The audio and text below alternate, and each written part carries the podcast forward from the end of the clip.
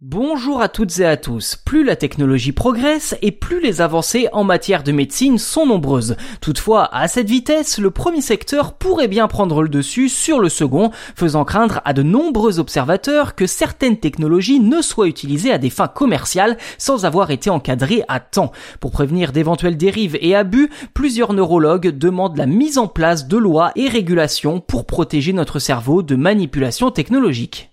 D'après le professeur de neurosciences Raphaël Youst, qui enseigne à l'université de Columbia, la Déclaration universelle des droits de l'homme devrait être étendue pour tenir compte des droits de notre cerveau.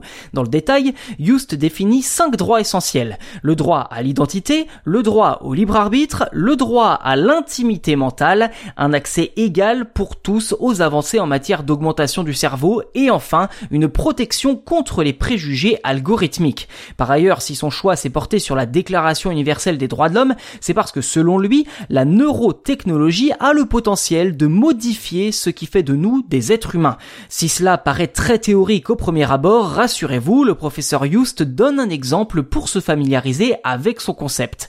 Que faire en cas d'enregistrement et de modification des neurones? Si l'opération a été réussie en laboratoire sur des animaux, officiellement rien n'interdit pour l'instant de faire la même chose sur des humains grâce à une technologie avancée.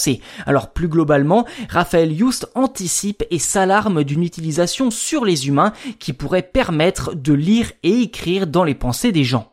À ce niveau-là, on pourrait presque croire qu'on est dans un scénario de science-fiction. Eh bien, sachez finalement qu'on n'en est pas si loin, hein, puisque dans la réalité, les neurosciences ont connu plusieurs avancées majeures ces dernières années, dont des applications concrètes approuvées par l'Agence américaine des médicaments pour traiter la maladie de Parkinson et l'épilepsie à l'aide d'électrodes implantées dans le cerveau. Et dans d'autres cas, il est également possible de contrôler des prothèses ou de permettre à des patients de communiquer suite à des lésions cérébrales. Dans sa démarche, le professeur Youst peut également compter sur l'appui de son collègue John Krakauer, professeur à l'université John Hopkins. Ce dernier prévient que d'autres technologies du genre vont finir par être disponibles et commercialisées à la demande des consommateurs. Et tout comme les réseaux sociaux et la publicité, on peut facilement imaginer que ces futures technologies pourront être utilisées pour influencer nos préférences, d'où la nécessité de lois claires et précises pour encadrer leur utilisation.